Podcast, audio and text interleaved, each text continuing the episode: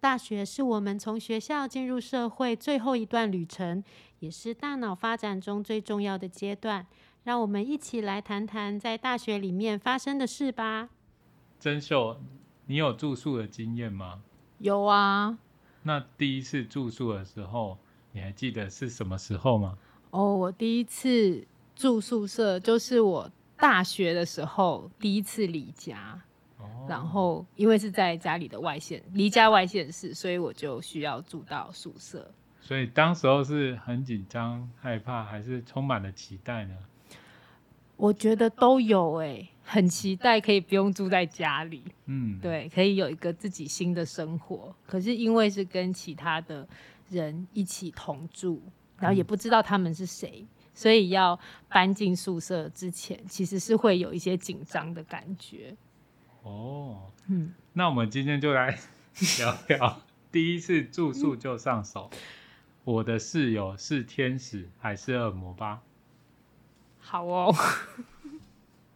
哦，所以曾秀，你刚刚谈到，嗯，住宿的时候好像有一个非常重要需要考量的地方，就是会有室友，对，因为之前在家里的话。可能你的室友是你的家人，比如说是你的兄弟姐妹，嗯，哦，通常多数人的，因为现在是核心家庭，比较成员比较少，所以多数大概就会跟自己的弟弟妹妹或者是哥哥姐姐住在一起。你的室友只有一个人，是，但现在的大学，他的宿舍可能室友，我听过最少的大概。你的室友就会有三个人，加你总共有四个人，嗯嗯，甚至很多新生他可能会分配到六人房或八人房，对，对，而且再加上最特别的地方是，你的宿舍是没有隔间的哦。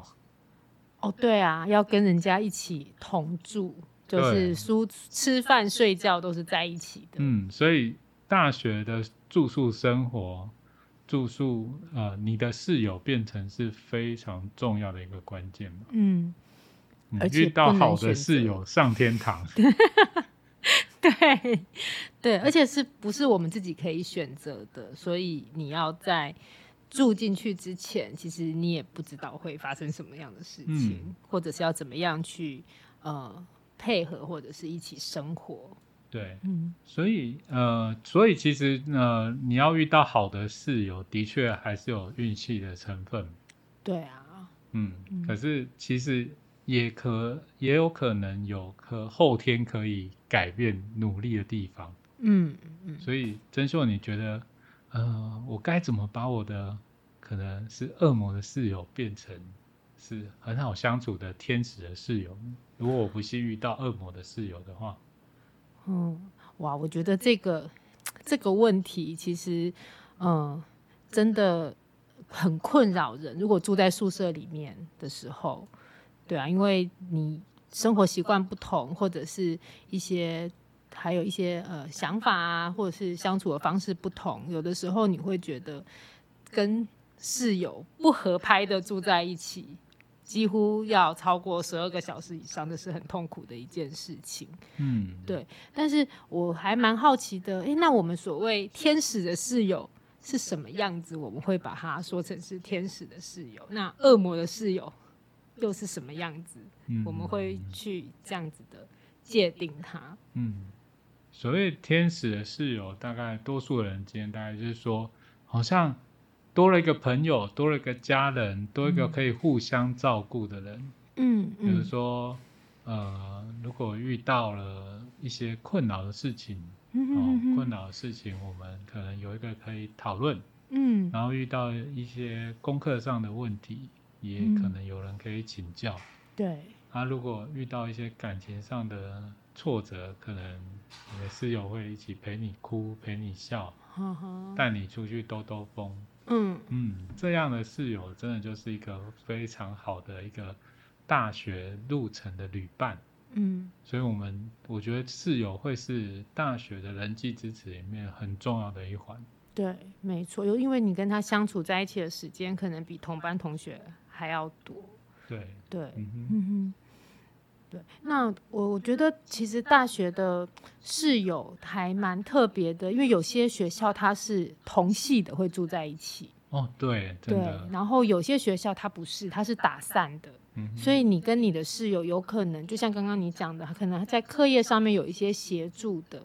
对，就会是如果他是同系的或是同班的，他们住在一起的话，可能在学业上面啊，他们的作息说不定可能是比较固定一点，就是比较相同相似的。那另外一个就是，他如果不是同系的话，我觉得他可能干扰生活上面的干扰，可能就会因为差异的关系，就会稍微多一点点。但是也是有，说不定很麻吉，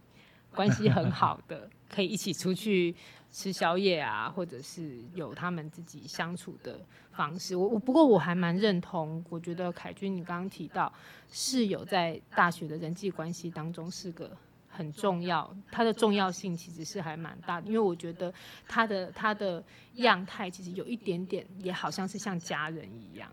因为我们都是住在一起的。对，就是、嗯呃，等于柴米油盐酱醋茶嗯的部分，除了可能没有办法，有些有些没有分在一起的系所的那种住宿模式，你可能没有办法跟他一起上课。嗯嗯嗯，可是有一些就刚刚你刚才讲的啊，就是尤其是新生，嗯学校会特意的安排所有的呃各系就是在同样的寝室里面。对，那这对时候你的室友这就是更重要了，因为除了柴米油盐以外，可能学业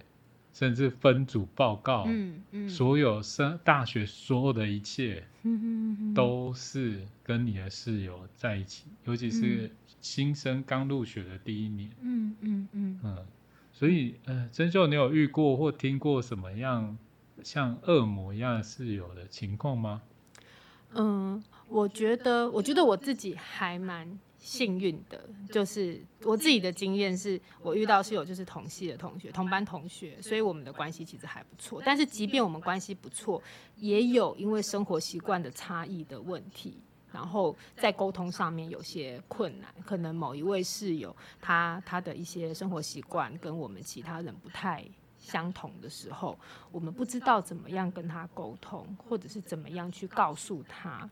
对，所以嗯、呃有的时候就是情绪就会一直累积、累积、累积，然后就形成了那个那个互动的两，就是大家彼此的互动交往上面的那个关系，就开始有一些 冲突。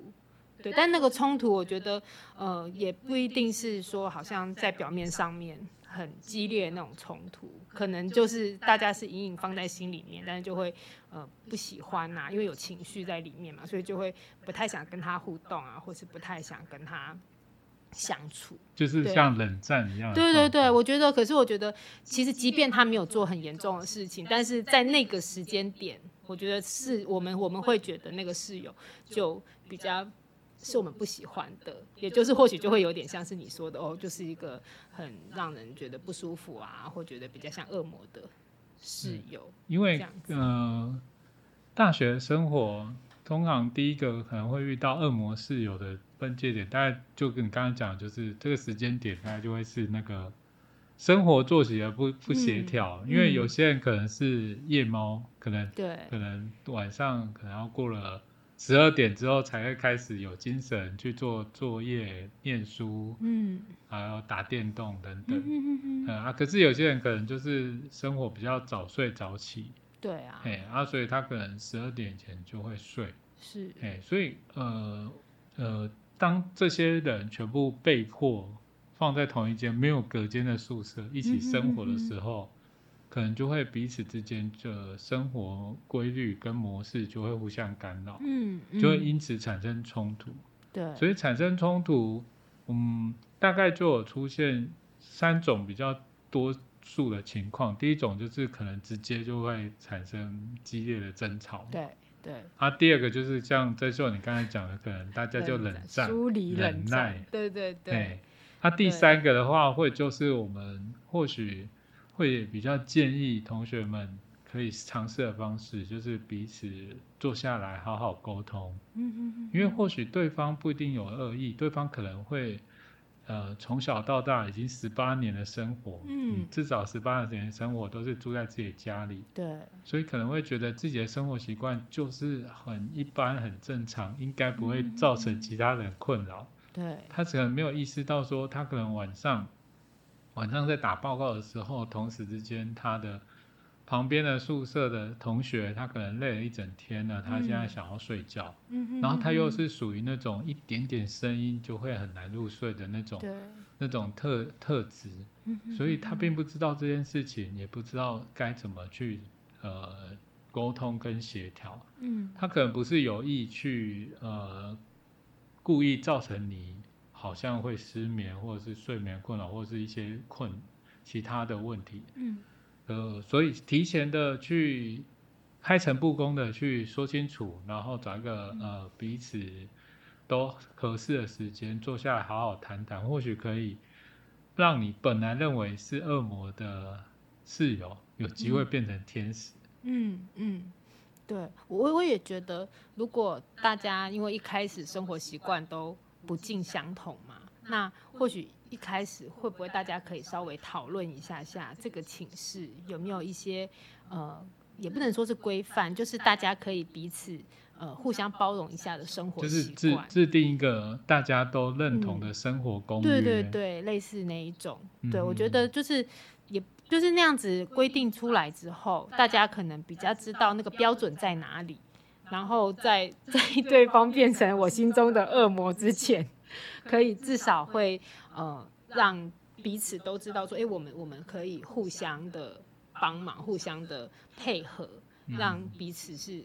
相处起来可以是比较愉快的。对，也避免自己好像也有可能会有的时候会忘记啊，就像你刚刚讲的，十八年都是自己一个一个一个人在家里面，有有些人可能是独生子女，他都是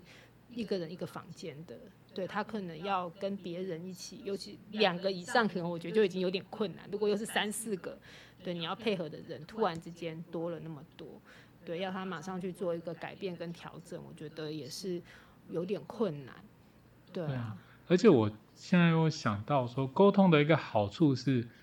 其实我们刚才是讲说，哎，你遇到困扰的这个人，嗯所以沟通有一个好处是，呃，室友之间常常坐下来有一个固定的时间，或是嗯不定的时间，好好沟通，有一个好处就是说，你也可以避免不小心成为别人心中的恶魔室友。对，你可以从沟通的过程之中知道说，哦，最近会不会我们我有些生活作息有些情况有不小心打扰到室友。嗯当你有嗯意识到的时候，你在你能力范围内，或许大家都很愿意做个调整。对，所以我会觉得的确就是呃，总和来说，我们就总结来说，我们我们可能会不小心遇到一些生活上、作息上、好、习惯上可能不不那么 match 的这些室友，所以嗯可能彼此之间都把对方当做一个恶魔的室友。嗯，但是其实透过沟通，或许我们有机会可以改变这样的状况。嗯嗯嗯嗯嗯然后，对啊，这就是我们今天在谈说，就可能遇到一个恶魔的室友，或者是遇到一个住宿上的问题，我觉得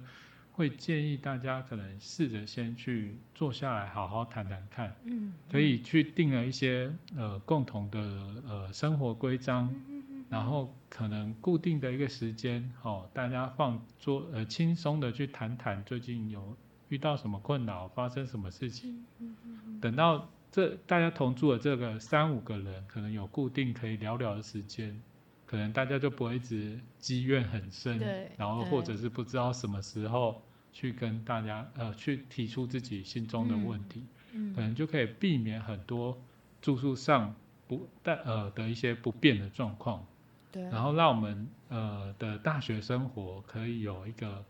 很很好的一个避风港、充电的地方，然后你有有可能也可以遇到你可以一辈子变成好朋友的人。对啊，对对，没错，对啊，嗯，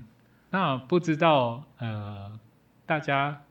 在大学生活的住宿生活里面有没有其他不一样的经验，跟对我们刚刚讨论恶魔室友跟呃天使室友室友上有什么其他的想法啊？如果有的话，欢迎呃，在我们的 IG 啊或 FB 留言告诉我们，跟与大家分享。那我们今天的节目就到这里喽，再见，拜拜。注意注意，跟踪骚扰防治法已于二零二二年六月一号开始施行喽。到底什么是跟踪骚扰呢？就是针对特定人士反复或持续与性或性别有关、违反意愿、使人心生畏怖，包含八种行为样态：监视、观察、尾随、接近、寄送物品、冒用个资、不当追求、妨碍名誉。通讯骚扰、歧视、贬义这样的行为，最重可处一年以下有期徒刑，并科新台币十万以下的罚金。要提醒大家，如果真的不幸在你的生活当中遇到这样的事情，在校内记得通报校安中心，并且要记得报警。那也留意大家自己和其他人的关系互动界限。避免自己不小心也会成为跟骚法的加害人哦。